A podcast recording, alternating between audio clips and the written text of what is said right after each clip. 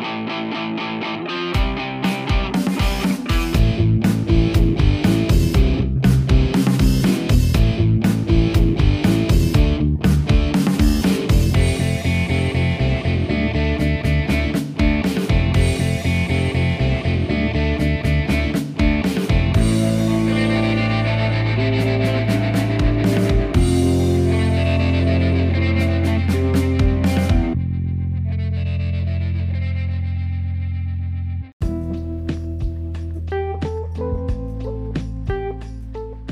Bienvenidos a su podcast gamer. Este es el Aftershock. Este es el episodio número 83. Y mi nombre es Rodrigo y me acompaña el señor Ruiz. ¿Cómo está, señor Ruiz? Señor Toledo, ya desde hace un montón de tiempo que no nos escuchaban juntos también. Es cierto. Pueden, secarse las lágrimas. Ya terminó este momento de sequía. Eh, al fin de vuelta, señor Ruiz Caleri, qué bueno. Creo que ya era justo y necesario. Sí, ya, ya no sabía qué hacer yo solito ahí, hablando. Charas. si, si, hubiéramos seguido, creo que se hubiera convertido en un podcast de recetas de cocina, tal vez, no sé. Puede ser. Lo sabremos. en el multiverso, tal vez algún día lo sabremos. ¿Qué ocurriría? Pero bueno, pues qué gusto que nos acompañen pues esta semana, em, pues como saben, somos un podcast dedicado a hablar a la pasión y al amor que le tenemos a los videojuegos, cómo nos gustan, cómo a veces nos desesperan, cómo a veces simplemente no queremos jugar, cómo a veces queremos, no queremos nada más que jugar. Eh, así es, como todo en la vida, no siempre, no siempre es estándar. Sin embargo, eh, si algo creo que nos une es que nos, nos encanta jugar y cuando de verdad nos lo disfrutamos con todas las ganas. Y cuando no se puede, pues simplemente esperamos, ¿no? Y, mm, y bueno, esta semana eh, han habido noticias interesantes, señor Ruiz, que no hemos podido discutir. Eh, no necesariamente muchas relacionadas directo a los videojuegos, pero de alguna forma, indirectamente, creo que hay una correlación. Y el tema de hoy creo que tiene mucho que ver. No sé si vieron la historia en las últimas semanas, creo que fue como el 21 de abril o por ahí. Eh, ocurrió una historia, una historia que pues se discutió poco y creo que no fue tan discutida como tal vez ameritaba y creo que se quedaron como se quedó la historia como a medias o la gente se quedó como ah es normal pero creo que hay más detrás y es la historia de el amo y señor de las plataformas de streaming Netflix. Para quienes no supieron, pues Netflix eh, tuvo en los últimos tres meses en el reporte fiscal que hizo Netflix, perdió 200 mil usuarios, que se escucha bastante, sí es bastante, probablemente para la cantidad de usuarios que ellos tienen, es como que tengas 100 quetzales, 100 quetzales o 100 dólares en tu bolsa y se te cayeron 10 centavos. No te importa. o tal vez te das cuenta hasta después. Pero creo que tiene una repercusión muy grande. Actualmente ellos tienen 221 millones de usuarios suscritos 221 eh, millones, es un numerón. Y 200 mil que se dieron de baja eh, no parecía ser tan grande. Sin embargo, para este tipo de servicios y con tantas personas que están casadas con el servicio, que ya ni voltean a ver su estado de cuenta, simplemente saben que Netflix va a venir cobrado. Creo que el que 200 mil personas dijeran ya no más, dice mucho. Em, como referencia, no es la primera vez que Netflix pierde usuarios. En el 2011 perdió la primera vez 800 mil, que fue mucho más, y en ese tiempo tenían una fracción de lo que tienen hoy. Pero fue un momento cúspide en la vida de ellos porque fue cuando ellos dejaron de, de alquilar DVDs. habían estado en paralelo en streaming y alquilando. El streaming todavía no agarraba furia, por así decirlo. Y vinieron ellos y dijeron, ¿saben qué? Vamos a quitar los DVDs. Y, y mucha gente dijo, no, no es el modelo que yo quiero, yo quería estar rentando películas y se fueron. No sé de esos 800 mil cuántos regresaron a suscribirse ya que agarró furia Netflix. Pero bueno, fue una de las caídas, pero hubo una razón de hacer. En el 2019, adelantado unos, cuantos años, fue la siguiente caída con 130 mil, una baja de 130 mil usuarios. Sin embargo, es, fue algo súper evidente. Se recuerda, fue cuando Netflix subió sus precios y, puso los precios de alta definición y todo eso, ah, fue un problema. Mucha gente se enojó, mucha gente dejó y en efecto, como era esperado, muchas personas o 130 mil personas dijeron ya no quiero. En esta ocasión ocurre una historia diferente eh, porque no es que esté pasando algo en particular. Eh, sí hay otros eventos que pueden estar relacionados con otras cosas, pero y oficialmente Netflix no hizo algo para que esto sucediera. Simplemente usuarios dijeron hasta acá. Em, y tal vez el impacto más grande, más que los usuarios, es que tuvieron una caída de 37% en la bolsa de valores. Es la cantidad de inversionistas que tenían. Ese es un número, esa caída fue brutal, fue abismal. Y, muchas personas empezaron a, culpar a, Disney, empezaron a culpar a HBO o a otros canales de streaming. Y me ponía a pensar, ¿será que es tan blanco y negro? ¿Será que es tan fácil decir como fijo la gente de, Disney ya no quiso ver, ya no quiere pagar más? Seguramente existen, o la gente de Star, por ejemplo. Pero creo yo que no, no necesariamente es eso. Yo creo que probablemente alimente eh, la razón de lo que esto sucedió, pero creo que, que es un mensaje más grande y más importante. La proyección es que los números sigan bajando. Eh, no sé si al mismo ritmo, pero el simple hecho de que Netflix dijera por su boca y esta tendencia va a seguir decreciendo, ellos tienen que decirlo, porque cualquier día, ¿para qué dijeron eso? Sencillo, ellos están en la bolsa de valores, tienen que reportar sus números financieros y en los números están las proyecciones.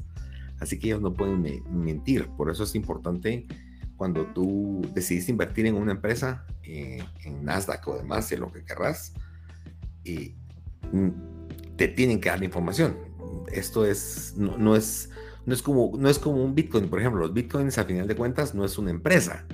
Hay proyectos detrás de todo eso, pero al final los Bitcoins es, es una ruleta. Mucha gente lo define como ir al casino. Tú vas a una máquina, jugás y, y no sabes qué va a pasar. O sea, pero esperas que te vaya bien en la máquina.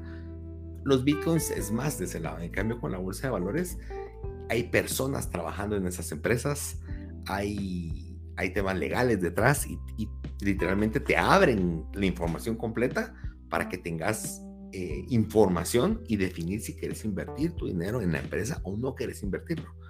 Em, y yo imagino, no sé, señor Ruiz, me encantaría. Hay una, hay una serie, no sé si alguna vez la viste, que se llama Do Over. Eh, no, no, fíjate. No. Fíjate, es una serie súper rápido, es una serie de los años 80. Un chavo en el año 2000, por así decirlo, tiene un accidente y él regresa como en el tiempo a los años 80, cuando él era adolescente. Pero, o sea, él despierta sabiendo que él tuvo un accidente en el 2000. Y él sabe todo lo que ya pasó hasta el año 2000. Entonces él despierta y obviamente, pues en los años 80 la música. Y él empieza a aprovecharse de algunas cosas. Entre eso, él le da todos sus ahorros a su papá para que invierta en Intel. Y el papá, como cosa rara, invirtió en otra cosa. Porque dijo, ¿a quién se le ocurre invertir en chips? Pues qué locura, qué tonto. Entonces él invirtió en unos camiones raros. Pero algo así, que pudieras tener una bola de cristal y ver qué va a pasar, poder hacer esas cosas. Yo en el año 2011 hubiera invertido mil dólares lo que hubiera tenido en la bolsa en Netflix, pues. Hoy sería millonario. Pero no lo sabías, no sabías si eso de verdad iba a pegar, si eso de verdad iba a tener un valor.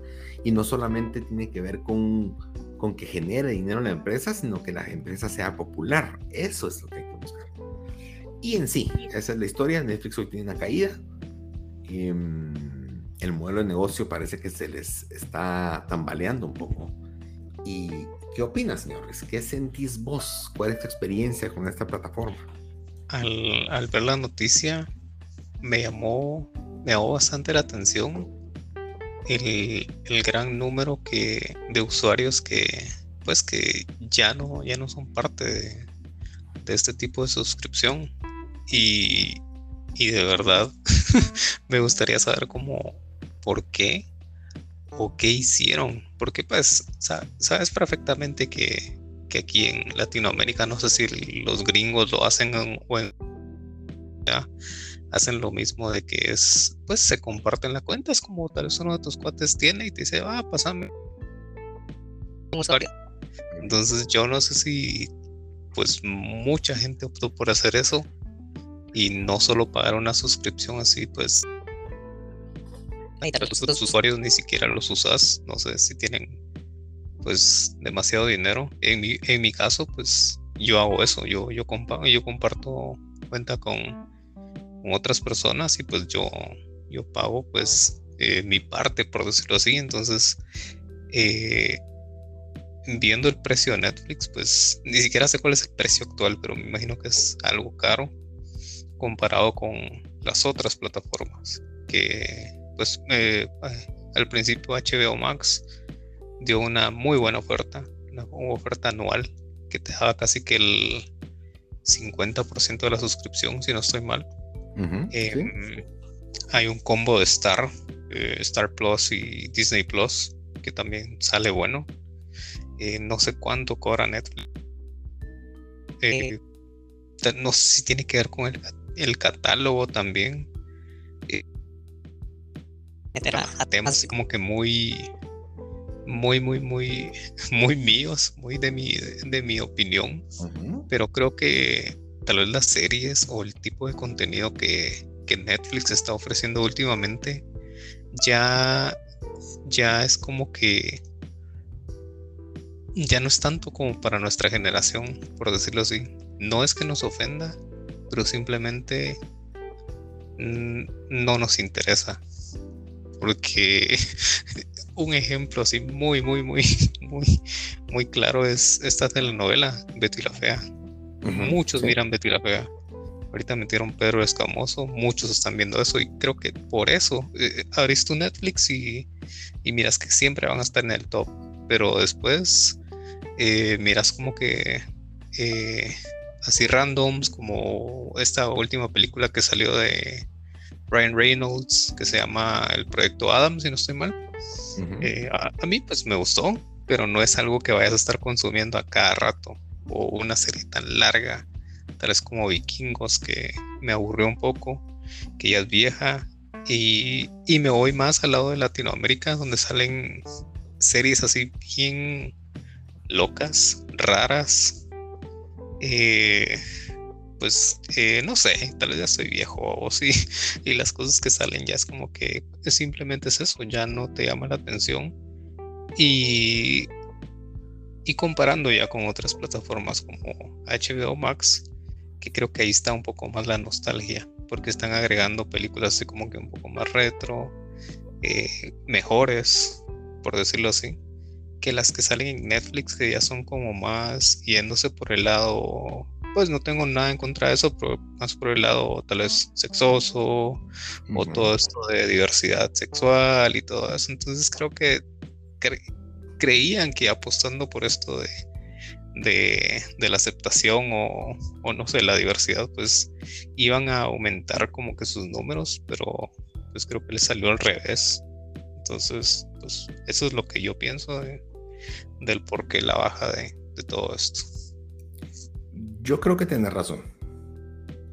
Yo, comparto eh, tu opinión, tal vez de forma un poco distinta, pero sí creo que el catálogo de Netflix ha tenido golpes complejos. Número uno, perdió Friends, que aunque pareciera decir ya estoy harto, yo creo que a mí me encantó Friends en su momento, pero si me decís, ya, estoy como un poco hasta, hasta, hasta acá, ya no quiero, ya estoy, no quiero saber nada al respecto. Como que se quemó pero son series como ancla, te podría decir, que hay personas que simplemente las quieren seguir viendo. Y no es que estén buscando dónde la ven, pero el simple hecho que aparezca como opción, es decir, ay, qué rico que esté ahí. A mí me pasa eso, señor Ruiz, estoy empezando mi tercer, mi tercer maratón de Office, de The Office. Em, y no la estoy viendo a ritmo que la miraba antes, ¿verdad? Pero yo sé que si está ahí de fondo, la veo. Y es porque está en HBO Max. Em, entonces, eh, son ese tipo de cosas. Yo creo que dejó ir cierto contenido. Uno. Dos, creo que también han llenado de contenido demasiado variado y que te llenan tu bandeja de cosas que no te interesan. Porque te ofrecen que hay, ¿verdad? Yo sé que Latinoamérica, te pongo el ejemplo, Spotify o Deezer o Amazon Music, las plataformas de audio. Te metes a ver la lista del top 100 de, o top 50 de música de Guatemala y no hay una sola canción que a mí me guste. Ahora, como vos lo decís, somos de una generación distinta, Yo nunca he sido mucho de escuchar música. Hablemos lo que es reggaetón y banda, a mí no me pones a oírla. Eh, si la quieres oír, dale, no te voy a alegar. Pero, pues, es lo que hay. O sea, en Guatemala eso se escucha, eso es. Y de repente aparece uno que otro así como random que le gustó a la Mara y está bueno que no es de esos géneros, pero si no es eso, entonces escuchar el top 50 de música favorita de Guatemala, para mí es no, no, no entra en, mi género, no entra en lo que, y tal vez es la patojada, tal vez es lo que está de moda, seguramente, perfecto. Em, no, no es, no, no es lo que estoy buscando. Y algo similar me pasa en Netflix. Entro y miro un montón de cosas. Pues yo reconozco que Pedro Escamoso alguna vez vi algunos episodios y que me entretuvieron pero siento que no es la razón por la cual estoy entrando a Netflix. Quiero que me ofrezcan algo interesante, algo nuevo. Y ahí viene mi tercer punto, y siento que han cancelado muchas series. Eh, muchas no las vi yo, pero en algún momento me interesaron y les di como un, las voy a apuntar para verla un día.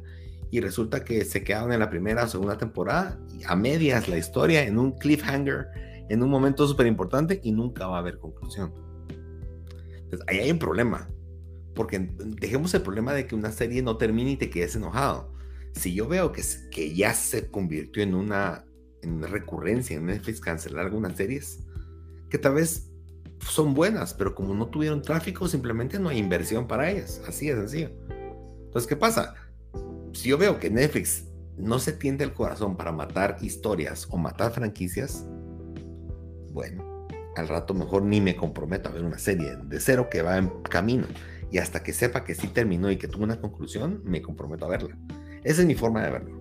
Entonces yo creo que cuando sumas todo eso y encima las plataformas cada vez más competitivas y más que más competitivas, yo creo que la gente empezó a ver ya su factura y se dio cuenta que está gastando 60 dólares mensuales en servicios de televisión.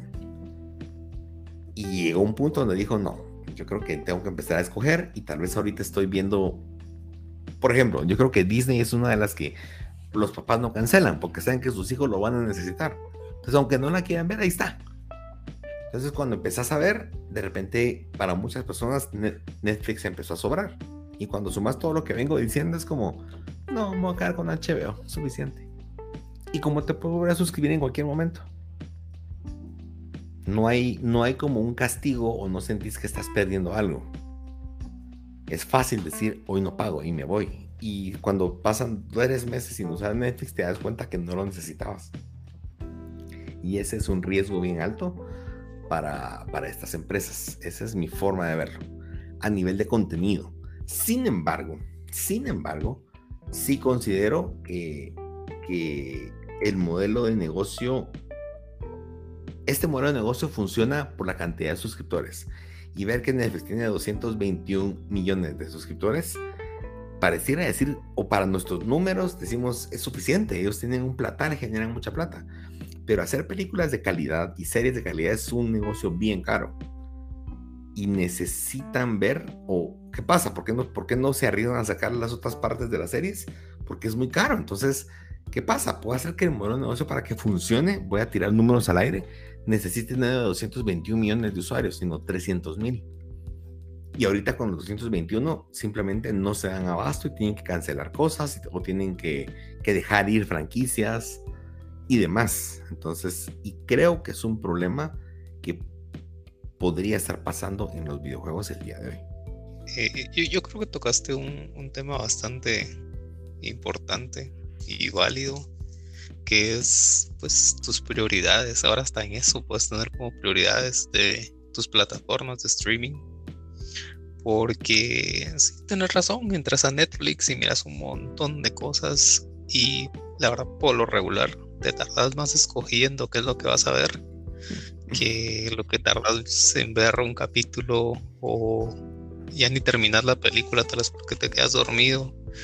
Eh, yo qué sé, pero eh, sabes algo que, que, iba a tocar y era lo de las películas que, que se estrenan en el cine y tal vez no a los días, pero bueno, tal vez no así como que al día siguiente o a la semana siguiente ya están en la plataforma, pero por lo menos en, que te digo yo, mes, mes y medio, ya la suben a las plataformas y eso pasó con eh, Disney Plus. Eh, no me recuerdo qué, película de superhéroes fue. Fue Shang-Chi, creo que se llama. No la vi, pero solo vi que la subieron así rapidito.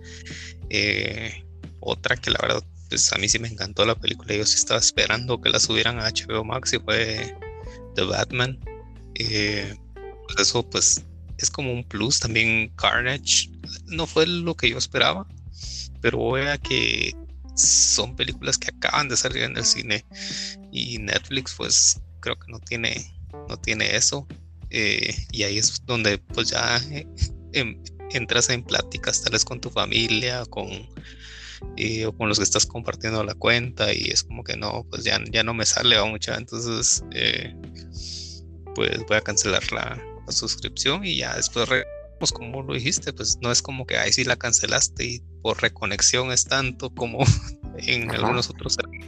Entonces, eh, simplemente pones tu número de tarjeta otra vez, te cobran lo mismo, a menos que haya subido el precio y, y, pues ya, feliz. Ahí tenés tu usuario, ahí tenés, creo que hasta tu historial.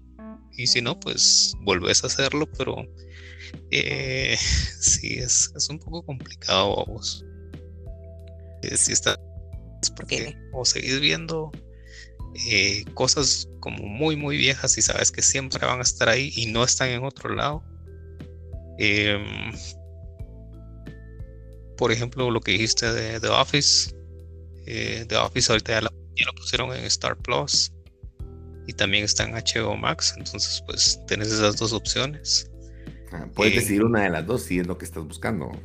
Sí, en cuál pues te conviene más. Entonces Netflix no lo tiene a menos que uses un, una VPN, pero esos ya son, ya son otros 20 pesos. Es, otro episodio, tranquilos, tranquilos. sí. Sí, sí, es cierto. Sí, en, prioridad creo que uno empieza a definir qué es lo que sí, pero yo sí siento que para que un negocio así sea rentable, o lo que demostró Netflix es que podía haber muchas cosas de calidad, por ejemplo muchas, hubieron muchas series cuando tuvo su auge y que todavía existen, porque es mentira. Por ejemplo, yo estoy viendo ahorita Better Call Saul, que es una para mí de las mejores series que hay después de Breaking Bad. Por supuesto, es el mismo universo y todo, y me encantó. Y recuerdo que pues, Better Call Saul, en, cuando vas a ver los reviews, tiene excelentes 9, 10 reviews, pero siento que se quemó y la gente, después de esperar tanto cada año, inclusive la última temporada fue en el 2019, si no estoy mal. O sea, dos, casi tres años después viene la siguiente. No, no es aceptable. Entonces llega un momento donde no sé si fue por plata, no fue si fue por prioridad, o los, tenían muy ocupado el tiempo los actores, no lo sé, pero no puedes dejar abandonar una serie tanto tiempo. Yo sé que esta es la última temporada y ahora termina al fin y vas a ver el desenlace y estoy esperando eso y está muy bien la serie, definitivamente creo que tienen una excelente producción, pero no puedes mantener ese ritmo cuando la plata o los números no te dan. ese es como el, punto. Y, no sé si supiste con el tema de que de las películas nuevas. Eh, The Matrix también se lanzó en diciembre del año pasado y en cuestión de tres semanas estaba subiendo en HBO. Sí. Y HBO alegó, o sea, perdón, no, mentira, los productores de Matrix alegaron que por qué la habían subido. Si, si no era parte del contrato, tenía que esperar un X tiempo, pero para mí creo que también es un factor, así como nos gusta que esté de repente ahí, eh, la próxima vez que salga algo de DC, por ejemplo, y, no estoy en, no daría mi esfuerzo extra por ir al cine sabiendo que va a estar en, en la tele aunque debo decirte que no es lo mismo en definitiva, aunque tengas teatro en casa o una tele 4K, no es lo mismo estar en tu casa que estar en el cine. O sea, estar en el cine es, es una experiencia. Y, creo que es creo que con hablando de la experiencia que es estar en el cine y por qué el cine no es hoy una suscripción, por qué no pago una suscripción y voy cuántas veces quiero ir al cine, eso ya existió en los noventas y no funcionó no aquí en Guatemala, pero en Estados Unidos, eh, yo recuerdo que mis primos tenían su vale, iban al cine y miraban las que querían. Yo creo que se dieron cuenta que la gente agarraba un fin de semana y se iba a ver ocho películas. Eh, y, no les fue rentable, o sea, no, no fue rentable.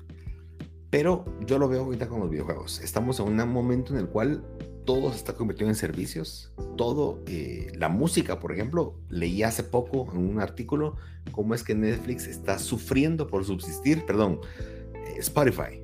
Spotify es la empresa más grande con más suscriptores, ojo, no, no más grande, con más suscriptores eh, para la plataforma de música, siendo la empresa más pequeña, porque es una empresa independiente. Spotify no hace nada más, solo es Spotify. En cambio, Amazon Music o Apple Music son empresas gigantes em, que seguramente pueden subsidiar el servicio. Pero en el caso de Spotify, lo que les paga de regalías a los artistas y lo que paga, etcétera, simplemente no, no le está dando. Y, entonces, ¿qué pasa? Es un negocio que después de tantos años puede hacer que la música, bueno, y creo que es en ambas vías. Primero, no está ganando Spotify y la otra es que los artistas en definitiva no ganan hoy por estar en Spotify lo que ganaban antes por vender sus discos. Entonces, hoy un artista depende de dar conciertos para subsistir. O sea, él saca el disco que, que esté en la radio, que pegue, que lo escuchen en Spotify, en donde sea, pero los artistas hoy ganan por sus presentaciones. Y hoy el medio artístico la está sufriendo también. No, no es tan... antes podías convertirte en millonario muy fácil. Y lo otro es que hoy hay tantas opciones para oír música, tantos artistas independientes que solo necesitan grabar en un estudio con una buena máquina, con buenos paneles acústicos y pueden tener un buen audio y tener una buena producción y subir su música. Entonces hay tanta competencia, hay tanto, eh, tantas opciones tan fáciles que nos hacen la vida fácil, que es bueno, pero estamos dejando a un lado, pienso yo, eso de la experiencia, que es un momento único en el cual vas a ir al cine a comprar tus poporopos con una granizada, con algún dulce, con... Pues yo siempre fui muy fanático de ir al cine solo, debo decirlo. No, siento que no necesito estar con alguien para disfrutar una película. Puedo tranquilo, no me importa que me miren entrar solo. Pero si vas con alguien, pues es un momento en el cual estás viendo y te enfocas en la película. No estás viendo tu celular. En cambio, en tu casa, viendo Netflix, probablemente durante la película viste 40 veces tu celular, pues. Eso, esa es mi percepción, que baja la calidad, aunque estés viendo lo mismo, baja la calidad de cómo percibir las cosas.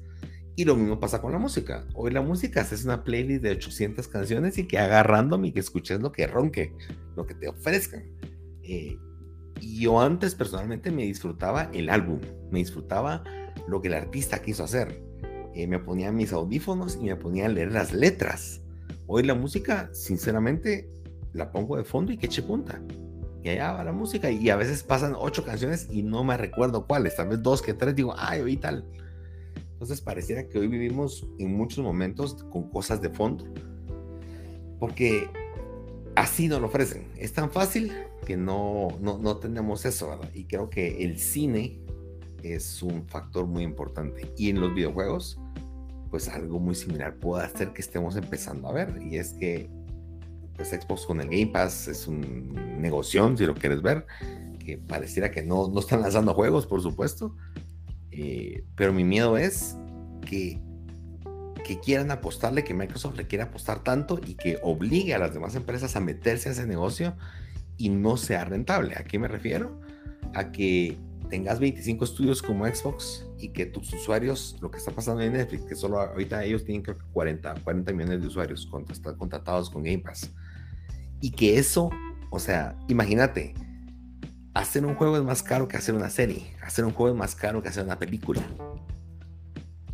Y teniendo prácticamente un sexto de los suscriptores pretenden hacer o tener ese tipo de contenido de alta calidad a mí me huele que tal vez van a subsistir un año, unos años subsidiados por Windows y por, y por Office, pero después de eso llegará un punto en el cual no te da la chamarra, no les da los estados financieros para invertir en juegos AAA y en algún momento un juego que tal vez voy a hablar de cosas medibles, en vez de que un juego te dure 50 horas en contenido, ahora te voy a vender como bien incluido, ah, pero el juego solo dura 15 es cierto, yo, yo apoyo los juegos que no sean tan largos también, pero estoy hablando de contenido. O aquel juego que tenía las gráficas top, mira, le vamos a bajar un poco de plata porque no alcanza, así que hoy, hoy no es AAA, es solo AA.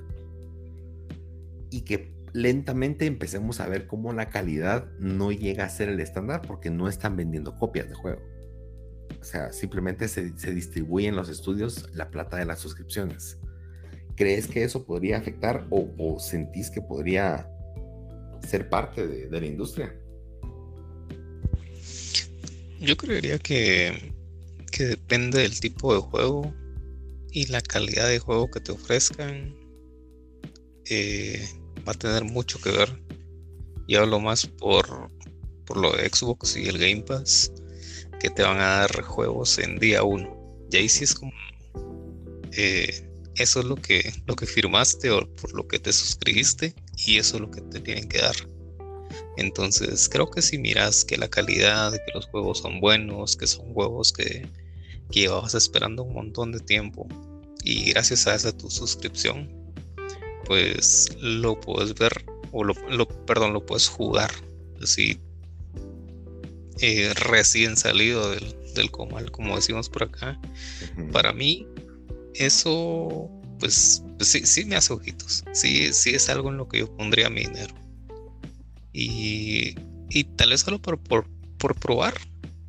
a veces solo por curioso, por decir, ah, bueno, pues vamos a ver qué tal está el nuevo. Pues pongamos un ejemplo que eso, que eso pase en, eh, con Sony. Es como día uno, pues jugar God of War. Si te decepcionó, pues ah, por lo menos no pagué.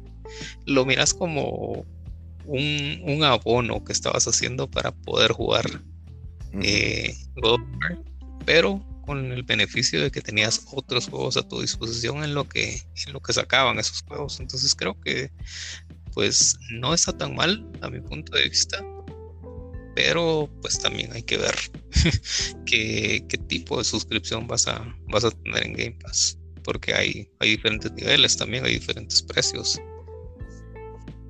Sí, en el caso de Game Pass, bueno, el Game Pass ahorita tenés el Ultimate, que lo que te da es que te da acceso a PC y a Xbox. Y el normal que solo es Xbox, pero en teoría todos los juegos AAA eh, de, ellos van a ser completamente gratis. En, en lo que va ahorita del tiempo, juegos exclusivos solo han lanzado Forza, que es un juegazo, Forza 5, Forza Horizon 5, y Halo, que no es un mal juego, pero en definitiva no es lo que pudo haber sido. Em, ahora, hablando, al mencionabas el tema de PlayStation, yo creo que PlayStation ya dijo lo que tenía que decir. Eh, pues para los que no supieron, las últimas, último mes creo yo fue, eh, Sony se pronunció y ofreció ya su nuevo paquete de, de, de, suscripción. Ellos tenían antes un PlayStation Now, si se recuerdan, que era como un, un pseudo Netflix de streaming, que después pusieron también con juegos que podías instalar. Eh, por 60 dólares y aparte tenían su PlayStation Plus que es esencial para que juegues en línea y tengas tus cloud saves y tengas eh, descuentos y tus juegos gratis mes a mes. Sony no hizo nada nuevo. Lo que hizo fue que en vez de tener PlayStation Plus y PlayStation Now, lo que hizo fue, ¿saben qué mucha? Cero bolas. Va a desaparecer PlayStation Now y lo que vamos a hacer es que PlayStation Plus va a tener tres categorías. La primera es PlayStation Plus Essential, que es exactamente lo que hoy tenemos. Y exactamente el mismo precio, 60 dólares anuales. Eh, y te vas, vas a tener tus juegos gratis mes a mes, que son, pues, decían que eran dos, pero les recuerdo que son tres. Vamos a ver qué pasa si los quitan uno.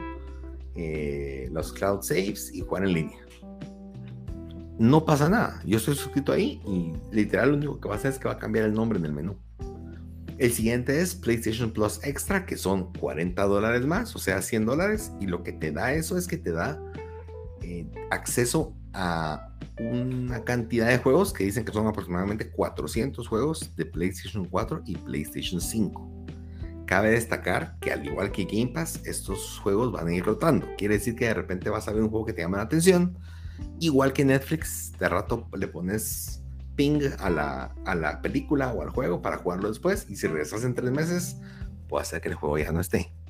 Así que es el mismo modelo, van, van rotando los juegos y probablemente los juegos que son pues ya un poco más veteranos como God of War de ellos siempre estén ahí, esa es la promesa. Pero estamos hablando de, de 100 dólares anuales. Y tenemos la opción de PlayStation Plus Premium. Ah, cabe destacar que en este, el anterior, PlayStation Plus Extra, puedes descargar los juegos en tu consola. O sea, no tienes que hacer streaming. eh, pues es un factor importante, pues ya, se acerca un poco más. Y siguiente de 120 dólares, que es el PlayStation Plus Premium, que tiene todo lo anterior, pero aquí agregas juegos de PlayStation 1, PlayStation 2, PSP y PlayStation 3. Sin embargo, es con streaming. Nada de lo que está ofreciendo Sony es nuevo. Simplemente desmenuzaron PlayStation Now y lo metieron en estas. Eso fue lo que hicieron. Tal vez el extra que te están dando es que si no te interesan los juegos muy retro, agarras la PlayStation Plus Extra y tener los juegos de Play 5 y Play 4. Em, pero para mí, esto, más que ver qué ofreció Sony, mucha gente, y yo, yo, yo comparto eso, para mí Sony no me ofreció nada nuevo. Simplemente me lo, me lo maquilló y me dijo, mira, te ofrezco esto y este es, esto es nuestro modelo de negocio. Está bien. Yo no esperaba que Sony me ofreciera juegos gratis el primer día porque considero que lo que gasta Sony en hacer un Days Gone, en lo que gasta Sony en hacer un Death Stranding, en hacer un The Last of Us, en hacer un God of War, en hacer un Ghost of Tsushima, todos esos estudios han vendido muy bien sus juegos. Ghost of Tsushima ya está haciendo la secuela y es porque vendió muy bien. O sea, el solito juego no depende de que lo subsidie nadie más. El solito juego, solito juego genera suficiente plata para que él se pueda reinvertir en sí mismo en hacer una secuela o inclusive tanto al que alcanzó para hacer DLC gratis. A eso quiero llegar. Así de, así de bueno es un negocio en el cual el propio producto puede subsistir por sí mismo. Eh, y yo creo que Sony meterse a, un, a algo como Game Pass, dando juegos gratis el primer día, simplemente se diluye esa plata que podría estar ganando. Entonces yo creo que Sony va a esperar hasta que de verdad las ventas empiecen a bajar porque la gente se esté pasando todo servicio antes de soltar esa plata casi segura que tienen en sus franquicias. Eh, yo creo que ellos no están en la posición de perder dinero con tal de competir con Xbox. Siento que si, no, si son el primero, ¿para qué te vas a bajar de nivel a competir? No estoy diciendo nada malo en contra de Xbox, simplemente que obviamente no, no, están liderando el mercado. Em, eso, entonces, para mí es PlayStation diciendo no voy a hacer eso. Eso no lo hacemos aquí, dijo él. Eh, entonces, de entradita, entiendo, me hubiera gustado algo tipo Game Pass en PlayStation a nivel consumidor y a nivel billetera, Rodrigo. Pero, pero creo yo que si lo veo por plata, es para mí comprar un juego de PlayStation es similar. Comprar Ghost of Tsushima, señor Ruiz, para mí es como ir a pagar la entrada al cine para entrar a ver la película que quería ver. Estoy pagando por ver algo top. Y si por dármelo por suscripción, en vez de que hayan dos islas, tres islas, van a haber una y media, creo que mm, no lo sé. ¿Sabes qué es lo malo? Que, pues, si, si lo comparas con las películas y estás pagando a, precio normal, por decirlo así, porque cuando hay un estreno de películas, pues las entradas, pues no, no hay ofertas, no hay dos por, que dos por uno, que, que, tu, que tu tarjeta, algo así va. Eh, creo que ahora ya no voy a los estrenos porque porque en los primeros días van los que gritan y los que le aplauden, entonces ya, ya me cayeron mal. Sí, eso es muy cierto, eso es cierto. Sí, entonces ya mejor espero, eh, pues por lo regular espero unas dos semanas, a veces hasta un mes, cuando ya te la ponen en oferta y, pues vas tranquilo y ahorita pues que estamos en pandemia y la gente pues hace como que ya no, eh, a veces hasta tener la, suerte de que casi que todas las salas para vos, tal vez un par de, personas entran con vos a, a, la función y creo que estás más tranquilo así. Eh, pero en cuanto al, modelo de, de videojuegos, pues creo que ahí sí ya somos como que un poco más selectivos porque los precios ya, ya son, no, no un poco, son muchísimo más elevados comparado con lo que vas a pagar a una, una entrada de cine. Entonces, sí, sí tienes que estar así como que viendo, pues, eh, primero, pues, ajustando tu presupuesto y, y viendo cuál compras, cuál no. Antes podías darte el lujo de decir, ah, bueno, compras estos tres en estreno y no me importa. Eso es cuando pero ahora ya no. ahora es como, no, pues solo me alcanza para comprar, no sé, un exclusivo al año, dos exclusivos al año, si es que es mucha tu gana. Eh, hay unos que se compran Gran Turismo y eh, Horizon. Y ya no juegan Horizon. y los dejan tirados ahí. Pero está bien, va. Una vez al año no hace daño. Ay, no, Dios mío. Sí, sí, es cierto. Sí, no, aparte, yo siempre he visto, yo no sé por qué, pero siempre he visto los videojuegos cuántas horas de entretenimiento me dan versus una película. Claro, como vos decís, a rato por, por tirarme de boca compro un juego que no está bien o que, o que no me está dando lo que el beneficio, si lo quieres ver de esa forma. Pero un juego, pues, ¿cuántas horas has jugado Elden Ring? Hasta ahorita llevo casi 60, si no estoy mal. 60 horas. ¿Cuántas películas tendrías que haber pagado para cubrir esa cuota de entretenimiento que ya tuviste? A ver, eh, no, no tengo idea.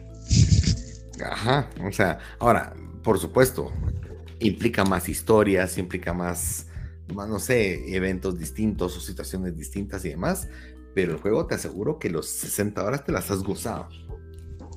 Aunque han habido momentos repetitivos, tal vez has, peleado dos horas contra un simple boss, un boss fight, por ejemplo. Pero ese boss fight, las dos horas valieron la pena. Por supuesto. Tal vez más que algunas películas completas. Ah, debatible, pero si me lo pones así, pero. Ah, puede ser que con Batman no, no vas a competir, ¿verdad? Es que buena lica, pero de repente fuiste a ver Matrix, que yo sí la vi, y me quedé así como, ¿qué rayos vi? o sea, de verdad, Matrix, la última, pude haber, definitivamente no existido la película y mi vida sigue igual. Pero, pero por ejemplo, yo ahorita tengo 102 horas en Gran Turismo y me he gozado cada pedacito, aunque me he dormido dos, tres veces en el volante y hasta que empieza a vibrar esa cosa contra la pared. Eh, pero, eh, pues, si juegas desde la mañana, ¿no? Pero, pero lo que voy es, estás pagando por tiempo de entretenimiento. Entonces, para mí un juego en ese sentido tiene un gran valor. Porque tiene un gran valor porque te puede dar más horas. Sin embargo, también hay juegos que pecan de llenarte o hacer puro relleno igual como pasa en las series. ¿Cuántas series no he visto que de verdad, más en las novelas, que empiezan a alargar la historia una y otra vez? Como que no van al punto y, se nota cuando es artificial lo que están haciendo. Y, yo creo que ahí viene el siguiente punto, también del valor de lo que tengas eh, para tu suscripción, ¿verdad? Y si algo puedo decir, no, no estoy criticando, pero Netflix está repleto de novelas y creo que la calidad de muchas novelas sí deja mucho que desear tienen cosas muy buenas, pero tienen cosas que decís, se nota que no, no le metieron mucho, mucho presupuesto. En cambio, HBO, por ejemplo, tiene, para mí HBO es, es PlayStation, si lo quieres ver. Estas son producciones un poco más pulidas y, y, como que intentan hasta, hasta en los créditos darle ese punch de decir, esto es calidad. Netflix para mí te diría que es un Xbox, que hay de todo un poco. Hay cosas de repente, cosas que brillan pero también hay un montón de bagazo y hay un montón de cosas que lo que hacen es subir los números. Eh, y Nintendo no te Nintendo para mí es Disney, pues. Sí. Porque estás pagando por personajes.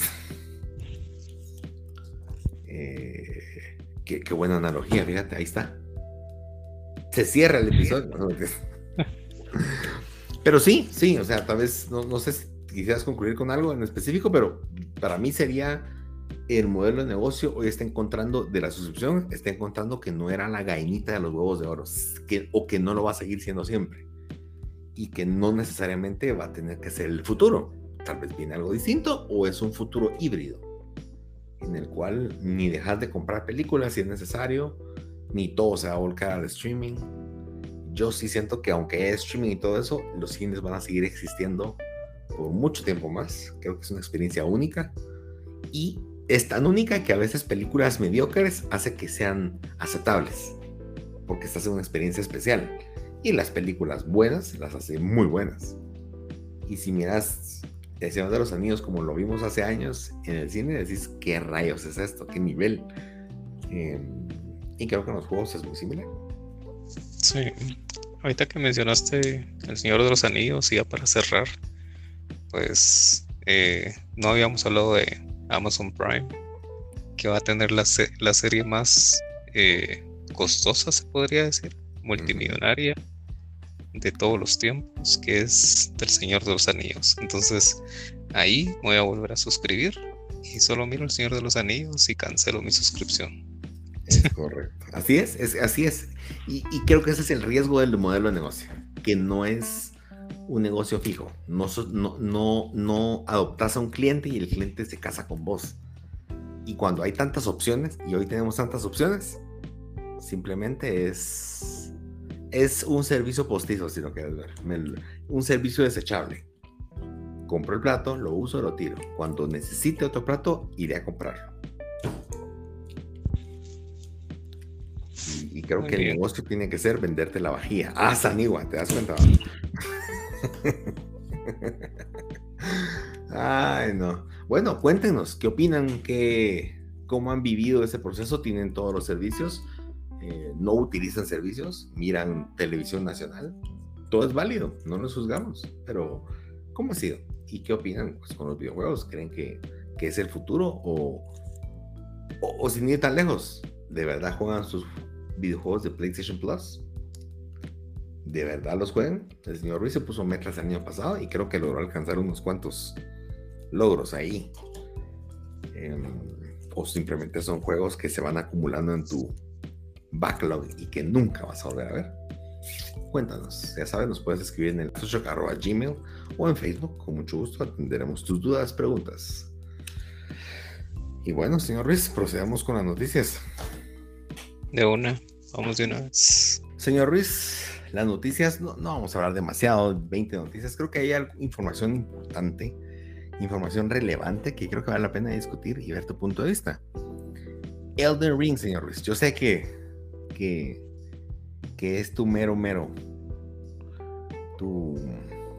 Es, tu santo grial, no sé cómo decirle. Es tu manto sagrado, es tu. es tu todo. tenemos a, Elden Ring, juegazo que se lanzó hace ya dos meses y medio, señor Ruiz. ¿Qué está pasando, Dios mío? Eh, dos meses y medio. Eh, por supuesto, críticas buenísimas por todos lados, pero muchas veces las críticas no hacen match con cómo se aceptó en el mercado. Simplemente es un buen juego, pero no es para todos, por ejemplo. ¿Qué pasa? Elden Ring no solo ha vendido tan bien, sino vendió tan bien que a lo que va del año en año 2022, que por supuesto no estuvo a la venta desde enero, es el juego que más ha vendido en toda la industria en lo que va.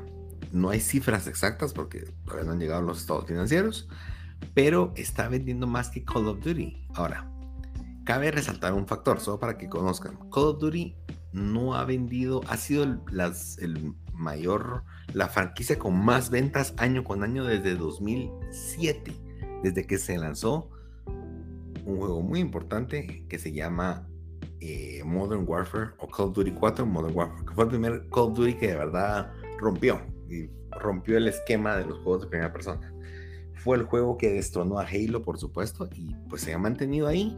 Han crecido su base de usuarios y la gente está casada con ese juego.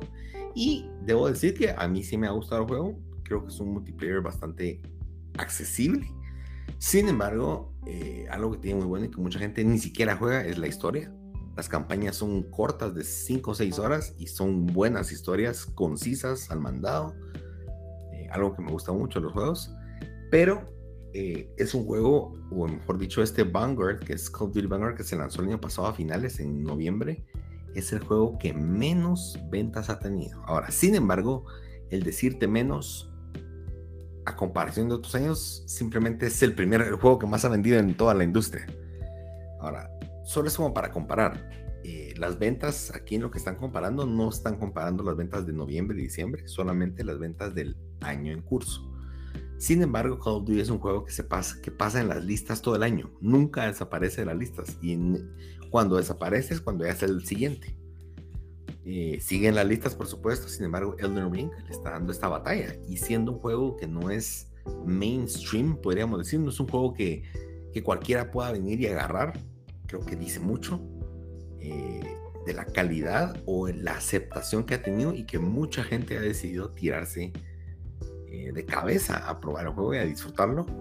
Yo creo que es una muy buena noticia porque creo que la industria estaba muy sesgada y, pues siempre las ventas dominadas son por FIFA, por, ¿cómo se llama el otro? Por Call of Duty, por Fortnite, por supuesto. Y, creo que atrás vienen un montón de juegos muy buenos y a veces mucho mejores que simplemente por no tener esos nombres no llegaban a, verdad a irrumpir en, los charts. Y el señor Miyazaki, montado en su caballo, no sé qué sea cabra, viene y dice, quítense hacia un lado, viene Elden Ring vendiendo como loco. ¿Qué opina, señor Riz? ¿Feliz? Eh, pues feliz yo fuera como dueño o algo así, Que, me cayeran esos dólares a mí, pues estaría saltando en un pie. Pero sí, estoy, estoy satisfecho, estoy contento con lo que con lo que he probado hasta el momento. Ya, ya 60 horas, pues ya son 60 horas.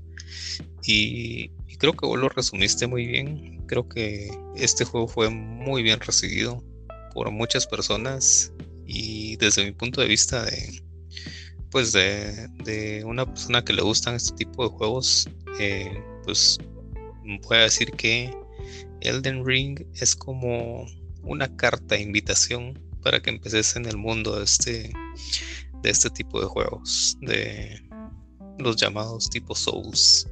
Tal vez es como Bloodborne le tenés miedo, Sekiro también, mecánicas diferentes, Dark Souls, no digamos, eh, Demon Souls, uno de los primeros, de los pioneros, pero creo que le apostaron bastante a que Elden Ring fuera el tipo de juego con el que cualquier persona que no había probado em, eh, este género, pues sintiera esa como curiosidad y que le dieran ganas de comprarlo y de decir, bueno, pues me están diciendo que no tengo que seguir una historia así como los, los anteriores en, en, donde si me quedaba trabado con algún jefe o en algún o en alguna área, pues ahí se moría todo y ya no podía seguir en el juego a menos que pues que subiera de nivel un montón o que eh, viera guías. Creo que este no es el caso de Elden Ring.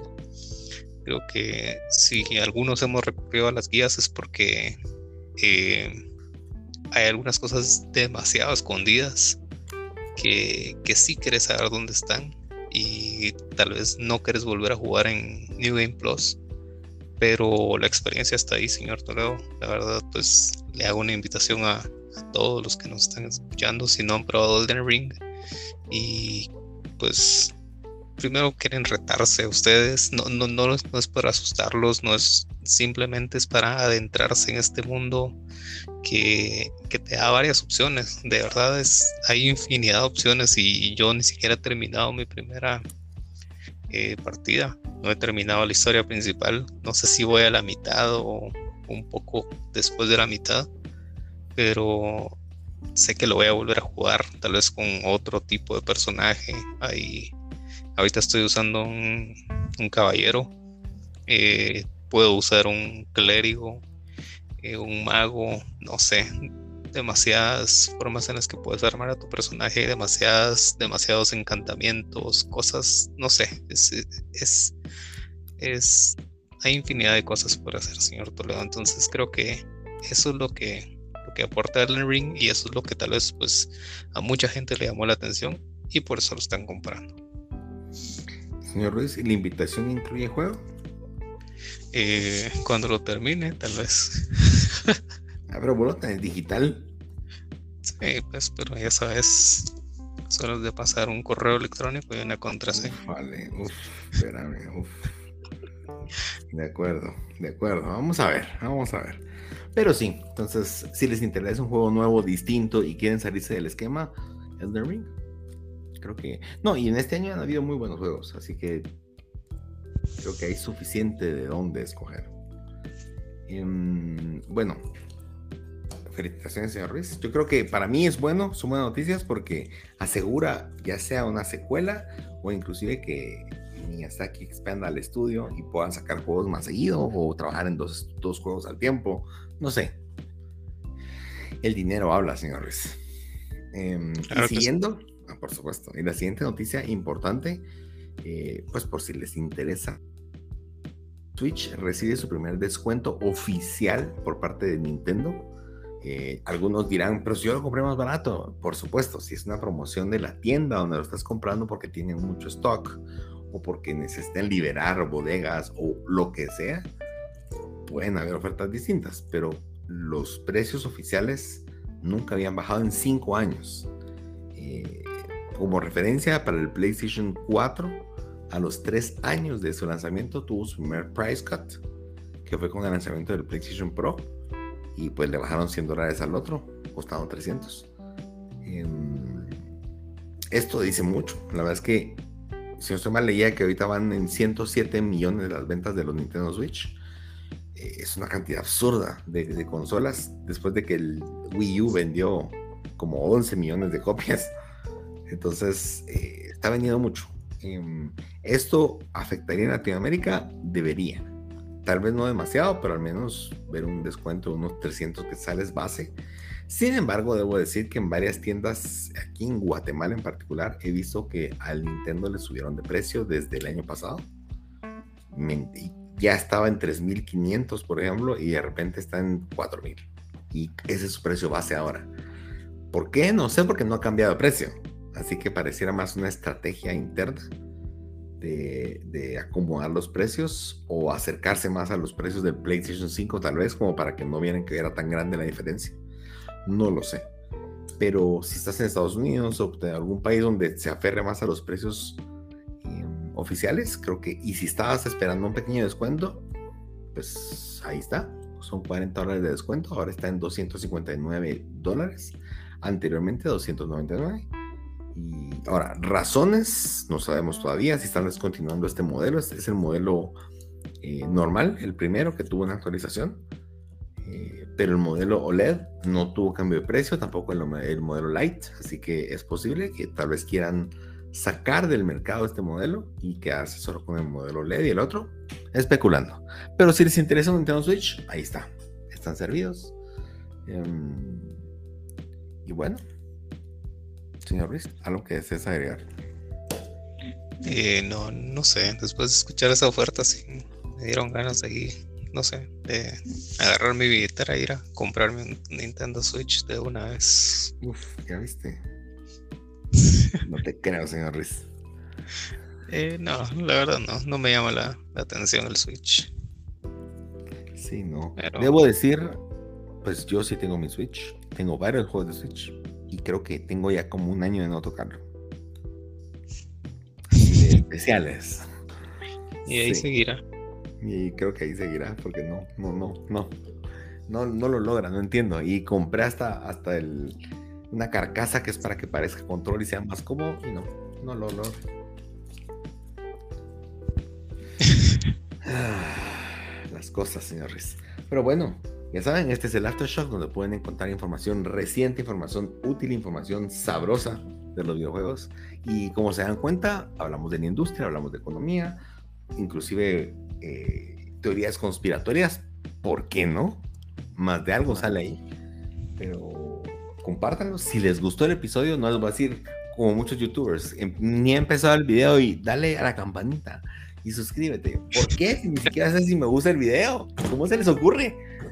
Ahora entiendo que la gente termina de ver el video y se larga, pero hay otras formas. No me digan que le dé like a algo si ni siquiera lo he visto.